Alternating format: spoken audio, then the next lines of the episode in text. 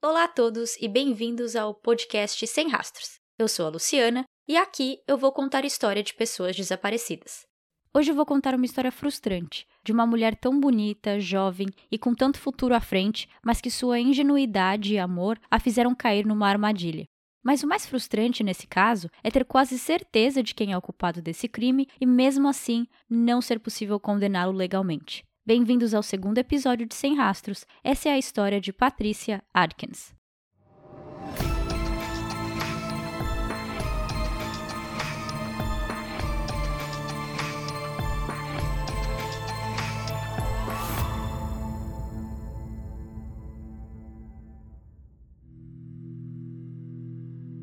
Em junho de 2001, Patricia Atkins, ou como era mais conhecida, Patty, estava vivendo a melhor época de sua vida. Ela era apaixonada por sua filha McKaylee, de 7 anos, seus gatos, sua família e seu trabalho. Patty trabalhava na fábrica da Honda, na cidade onde morava, em Marysville, no estado de Ohio. Ela começou a trabalhar lá com 19 anos em uma das posições mais baixas da fábrica, e 10 anos depois, agora com 29, ela era supervisora da linha de montagem e também estava de olho em uma promoção que estava por vir, no qual Patty já tinha recebido sinais de que conseguiria o cargo. Nos Estados Unidos, dia 4 de julho é feriado nacional, pois é o dia em que comemoram a independência deles. A fábrica onde Patty trabalhava fechava por uma semana, todos os anos, na semana de 4 de julho. Em 2001 não foi diferente, e dessa vez Patty estava ainda mais ansiosa pelo feriado prolongado, porque tinha uma viagem para o Canadá planejada com seu namorado. De Marysville até a fronteira do Canadá são em torno de 3 horas dirigindo, e ela e o namorado iam viajar na sexta-feira à noite direto da fábrica, já que os dois estavam escalados para trabalhar, e passariam uma semana inteira lá, voltando no outro domingo após o feriado. Patty conheceu o namorado dela no trabalho. Ela contou para suas duas irmãs, Márcia e Giannini, que eles eram apenas colegas e que, por mais que trabalhassem em departamentos diferentes, viraram amigos e, com o tempo, a relação evoluiu. Quando o mês de julho se aproximava, ela contou para suas irmãs sobre a viagem ela disse que o namorado queria fazer uma surpresa e que eles iam viajar para uma cidade remota no Canadá, pequena e distante da metrópole, e que nem sinal de telefone tinha. Ele não falou o nome da cidade e só pediu para que ela não fizesse nenhuma mala de viagem, pois iam comprar tudo o que precisavam quando chegassem no Canadá. Quando eu li isso, na hora eu já fiz cara de suspeita, porque eu achei estranho. E é estranho, né? Mas na visão da Pat, também podia ser excitante, divertido. Ela estava feliz e animada com esse namoro. Então a ideia de viajar para uma cidade pequena, só os dois, comprando tudo novo quando chegassem lá, tinha um ar de aventura. Na sexta-feira, dia 29 de junho de 2001, Pat levou sua filha para a casa do ex-marido, o pai de McKaylee, e seus gatos para um hotel de pets. O plano era encontrar com seu namorado à meia-noite, quando o turno deles terminassem, e se encontrar no carro dele, que eles iam usar para dirigir até o Canadá. Para não deixar seu carro parado no estacionamento da Honda por uma semana, Pat pegou carona com uma colega até a fábrica. Essa colega era a melhor amiga de Pat no trabalho e a única que ela contou do namoro com esse boy. Mesmo com o namorado avisando que não era para ela fazer mala de viagem, Pat contou à sua amiga que estava trazendo apenas uma pequena mochila com alguns itens e uma lingerie nova que ela tinha acabado de comprar na Victoria's Secrets e que essa lingerie era azul, pois era a cor favorita dele. Antes de começar seu turno, às três e meia da tarde, ela ligou para sua irmã e deixou uma mensagem de voz, dizendo que ia tentar parar no caminho em algum lugar que tivesse sinal de celular e ligar mais uma vez antes de chegar no Canadá. Mas caso ela não conseguisse, te vejo em uma semana, amo você, tchau. Pat e suas irmãs, antes de terminar uma chamada, costumavam dizer a frase Kiss Kiss, I love my sis, que em português seria Beijo Beijo, eu amo minha irmã, o que mostra o quanto Pat amava e era próxima de sua família. Uma semana se passa e agora estamos no dia 8 de julho, o primeiro domingo depois do feriado. Marcia está esperando que Pat chegue na casa dela para pegar McKaylee. Quando Pat deixou sua filha na casa do ex uma semana antes, o combinado era que McKaylee ficaria na casa do pai de sexta até quarta, e na quarta, Marcia levaria ela para sua casa para ficar até domingo, onde Pat buscaria sua filha quando voltasse de viagem.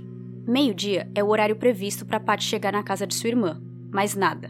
Márcia não liga muito, Pat pode estar atrasada, nada demais. Um tempo depois, ainda sem novidades, Márcia liga para casa de Patty, pensando que ela pode ter ido para casa dela para descansar, deixar as malas ou tomar um banho, quem sabe.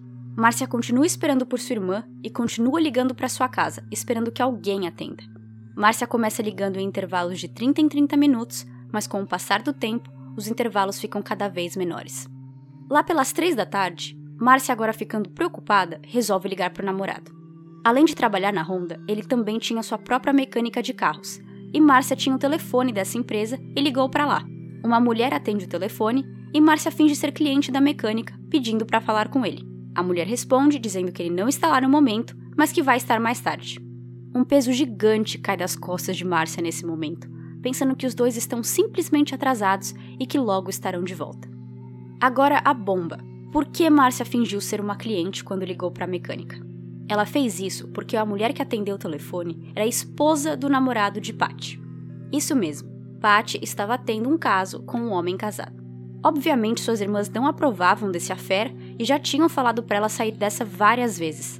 Em uma das reportagens que eu assisti, o narrador diz: para cada sinal ruim que Márcia alertava, Patty respondia com fé que teria seu final feliz. E era exatamente isso. E as irmãs sabiam que Patty realmente estava muito feliz e apaixonada nessa relação. Mas elas também viam Patty como uma mulher adulta, madura e responsável que podia tomar decisões sozinha. Aproveitando, vocês devem perceber que eu chamo todo mundo pelo nome na história, menos o namorado. O motivo é que o nome dele nunca foi liberado durante a investigação ou pela mídia. Eu sei o nome dele. A internet é realmente um lugar incrível onde uma busca rápida pelo caso dela me deu o nome dele. Mas por ter assistido a documentários de TV falando que eles não podiam dizer o nome por questões legais, eu, mesmo sendo um podcast pequeno e em outro idioma, não sei se posso me meter em algum problema falando seu nome. Então o que eu vou fazer é chamá-lo de John. Esse não é o nome verdadeiro, mas assim facilita para que eu não precise ficar o chamando de namorado ou ele o tempo inteiro. Então, a partir de agora, o nome fictício dele é John. E se você quiser achar o nome real, pode dar uma pesquisada no Google que aparece. Mas de alguma maneira, que eu simplesmente não entendo, ele conseguiu manter esse semi-anonimato até hoje e nem foto aparece quando se pesquisa sobre ele ou o caso. Eu não sei se é alguma questão jurídica que os documentários ou as entrevistas não podem dizer o nome dele, mas se tiver algum advogado que entenda sobre isso e quiser me dar uma luz, eu agradeço. Bom, voltando. Márcia ligou para a mecânica às três da tarde e falou com a esposa. Às cinco, John retornou a ligação. Essa foi a conversa que seguiu. Onde está minha irmã? Do que você está falando? Minha irmã, Patty. Onde ela está? Patty. Uh... Patty, da Honda? Sim, eu sei que vocês iam viajar juntos. Onde ela está? Eu não sei do que você está falando.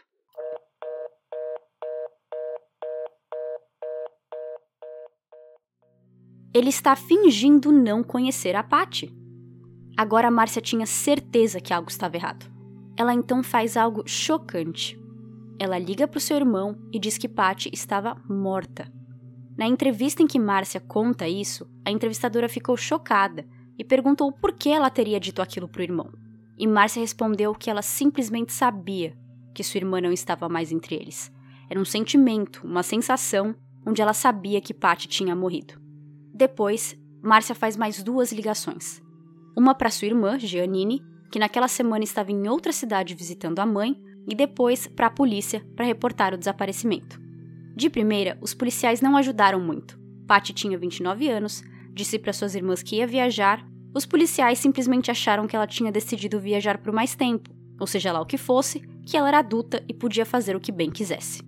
Mas Márcia não podia ficar parada e depois de um dia inteiro tentando esconder sua preocupação de McKaylee, que ainda estava em sua casa, e agora uma noite sem dormir, ela decide ligar para a casa de John às três da manhã. A esposa atendeu de novo e ela resolve contar tudo o que sabe sobre o caso do marido com a Patty. Patty e John estavam nessa relação há mais ou menos um ano, e durante todo esse tempo, John alimentava as esperanças de Patty, dizendo que ele não gostava mais da esposa, que o casamento já tinha acabado e que ia se separar para que os dois pudessem ficar juntos publicamente. Durante a ligação, a esposa fez várias perguntas que Márcia respondeu e depois de 15 minutos passou o telefone para John, que fez ainda mais perguntas. No total, Márcia ficou no telefone com o casal em torno de 45 minutos e hoje em dia ela disse arrepender dessa ligação, porque percebeu que todas as perguntas eram para ver o quanto ela sabia quanta informação ela tinha sobre e contra ele. No outro dia, Márcia fala tudo o que sabe para a polícia. Patty tinha contado para ela que na noite de sexta-feira, o combinado entre ela e John é que ela deveria ser a primeira a sair, assim que terminasse o turno, para que ninguém visse ela indo em direção ao carro dele. Mas além disso, não era para ela entrar no carro, do lado do passageiro não. Ele tinha uma caminhonete e era para ela se esconder na caçamba e se cobrir com um toldo que tinha nessa parte de trás, porque John ia dar carona para um outro colega. E John, por ser casado, não podia deixar que ninguém suspeitasse do caso deles. Pat é vista nas câmeras de segurança saindo do trabalho exatamente à meia-noite, horário que o turno dela acabou, e essa é a última vez em que qualquer pessoa a viu. No dia 13 de julho, duas semanas desde que Pat desapareceu e cinco dias depois que ela deveria ter voltado de viagem, os detetives vão até a casa de John para falar com ele e sua esposa. Ele nega ter qualquer relação com Pat e dá sinal verde para a polícia investigar sua casa sem precisar de mandado de busca. Durante a busca, a polícia encontrou três coisas que conectam Pat a John. Eles acham um cartão de feliz aniversário que Pat deu a ele, e não é um cartão de Pat com um grupo de colegas da Honda ou algo do tipo não. É um cartão só dela, para ele. Para alguém que disse que mal conhecia a Pat, é muito estranho que ela esteja dando um cartão de aniversário. Segundo, acharam uma camisa do Hard Rock Café, que é uma rede de cafés e hotéis nos Estados Unidos. É sabido que foi Pat que deu essa camisa para ele, porque não só a esposa nega saber da existência daquela camisa, mas a irmã de Pat, Giannini, estava com ela em Miami quando ela resolveu comprar para dar de presente para John.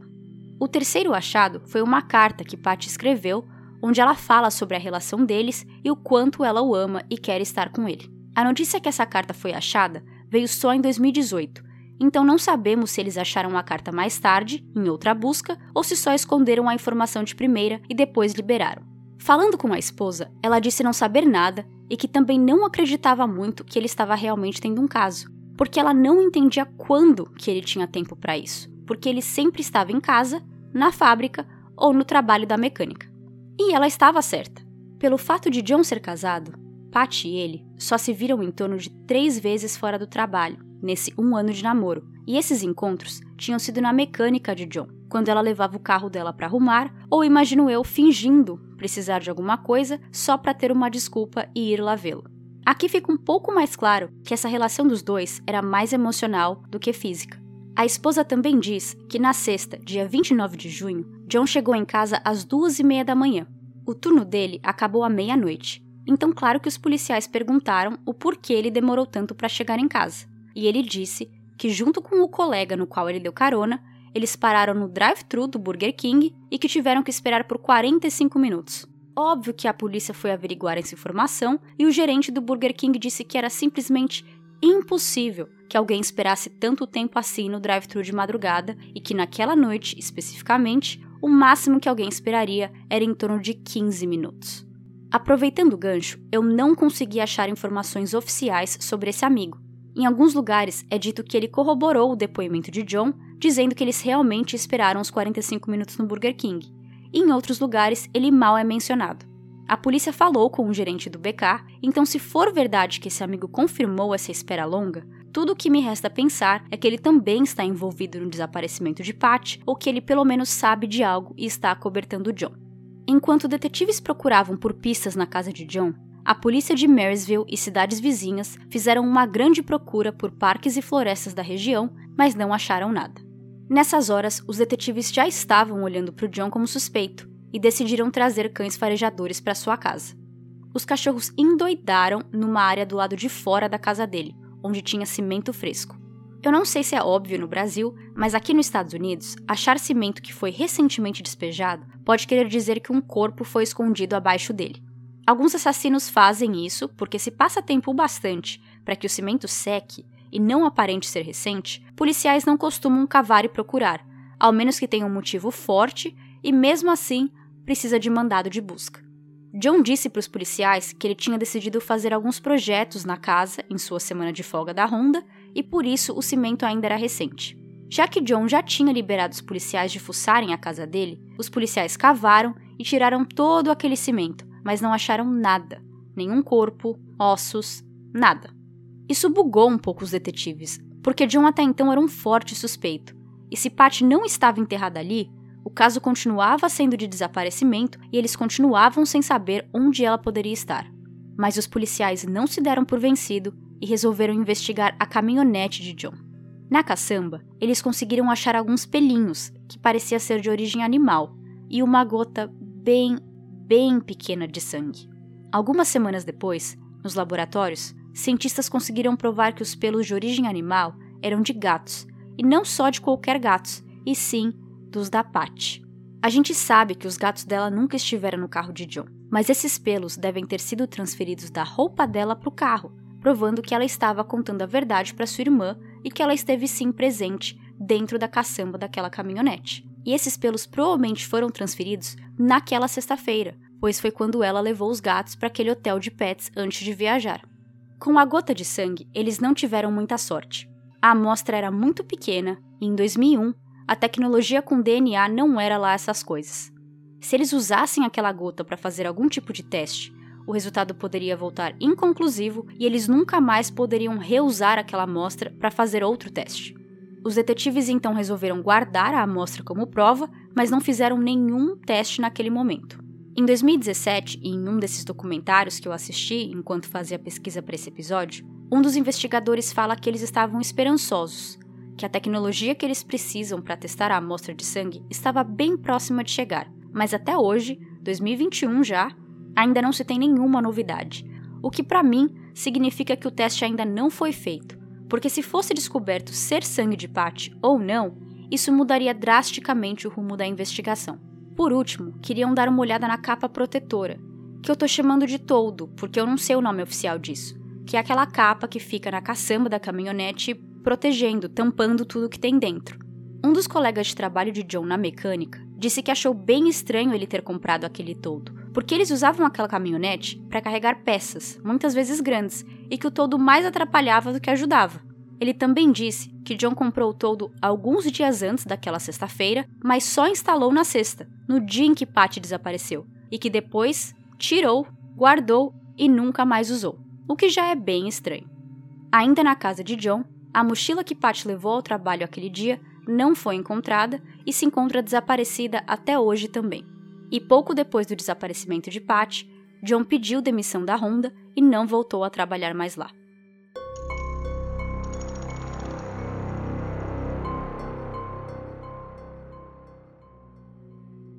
Claramente, esse caso é cheio de pistas circunstanciais, mas sem um corpo ou uma pista mais sólida, os detetives não podiam prender John.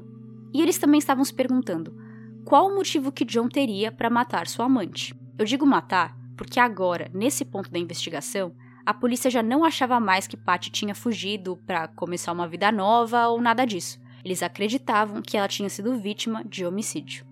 E o motivo que os policiais descobriram para John ter matado Patty é o mais velho e popular de todos: dinheiro.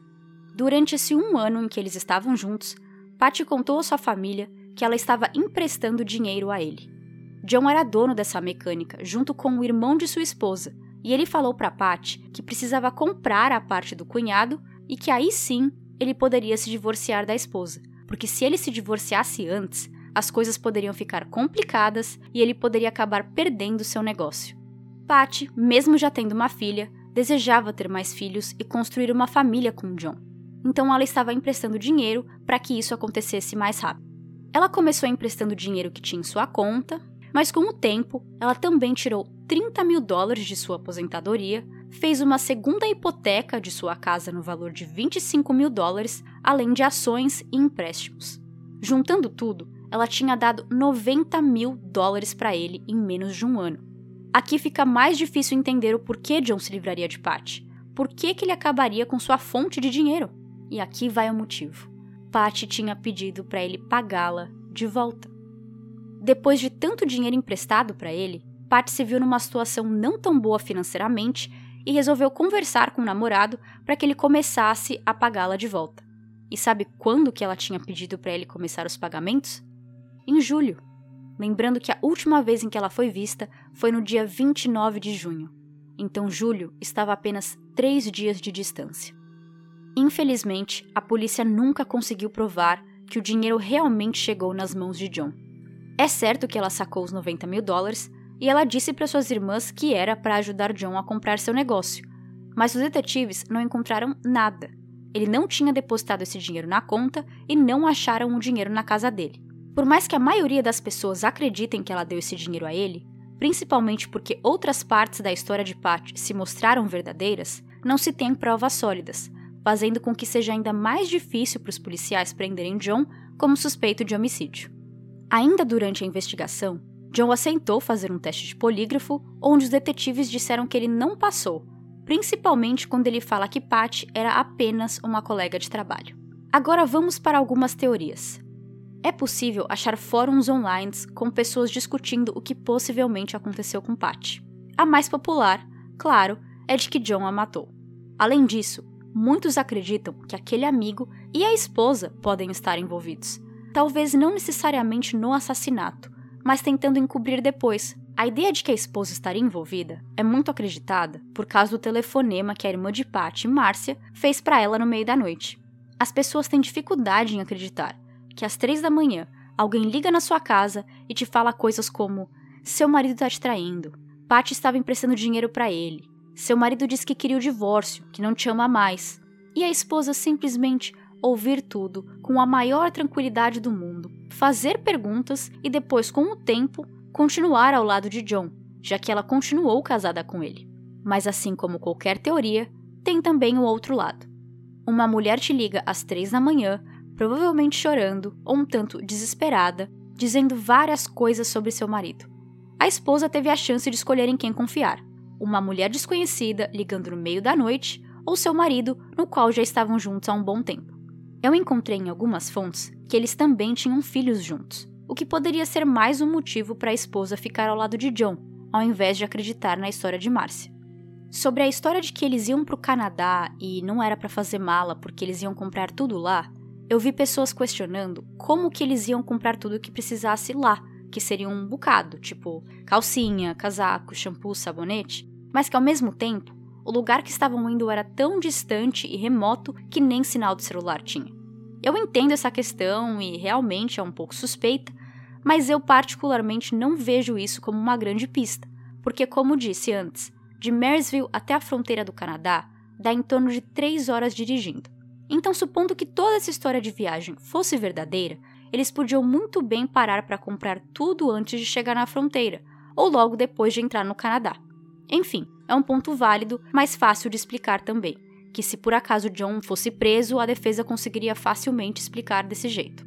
Também popular em praticamente todas as histórias de desaparecimento é a teoria de que a pessoa fugiu, correu de sua vida, começou uma nova. E mais incrível ainda é que essa teoria foi bem repetida entre o próprio John e familiares e amigos na internet. Tem um site em inglês que é tipo um grande fórum online só para falar sobre crimes reais, que se chama Websleuths. No fórum do caso da Pat, é dito que tem outro site, também no estilo fórum, onde John, sua esposa e amigos defendem o John e dizem que Pat era uma crazy stalker, em português, uma perseguidora louca. Aparentemente, John e sua trupe ficam repetindo a quem quiser ouvir que não só John é um ser imaculado, mas que Pat era louca e que ela deve ter fugido por causa de seus problemas financeiros. A família de Pat a declarou morta legalmente em 2006. Quando pessoas desaparecem e continuam desaparecidas por tanto tempo, sem praticamente nenhuma chance de ser encontrada, os familiares podem entrar na justiça e pedir para que a pessoa seja declarada morta, pois assim a família pode dar continuidade com certas questões, principalmente burocráticas, como herança, filhos, imóveis, entre outros. Porém, é preciso esperar um tempo antes de poder declarar alguém morto, no caso da Patty, ela desapareceu em 2001 e a família conseguiu fazer isso em 2006, uma diferença de 5 anos. Tem alguns estados nos Estados Unidos que demora ainda mais para você poder fazer essa declaração.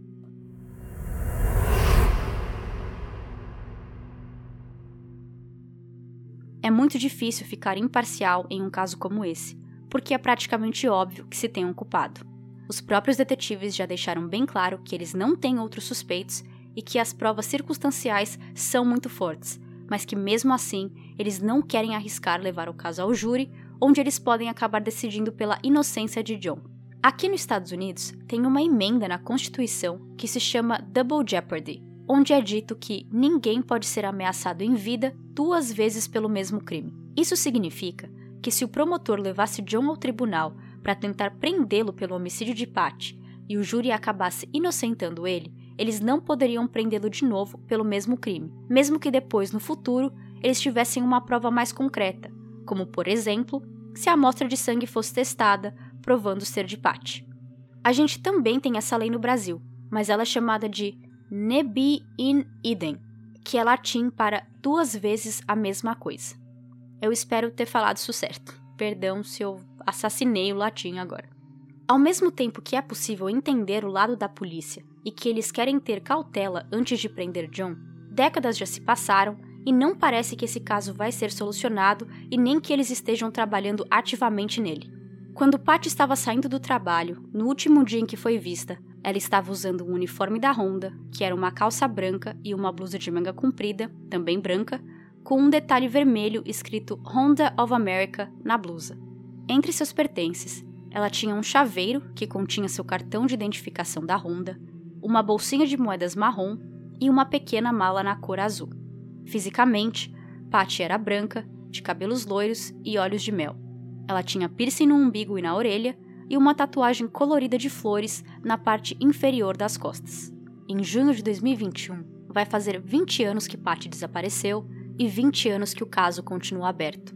Sua família continua em busca de respostas, mas depois de tanto tempo, já não resta muita esperança.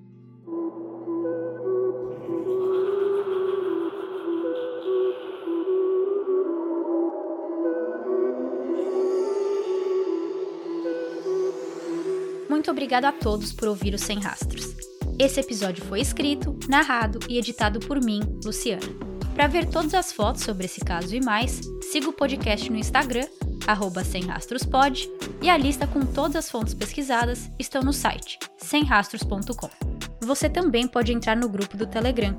O link para entrar está na descrição de todos os episódios e também na bio do Instagram. Lá eu posto fotos e fontes de cada caso e também podemos discutir e comentar os episódios com outros ouvintes. Até o próximo episódio. Tchau, tchau!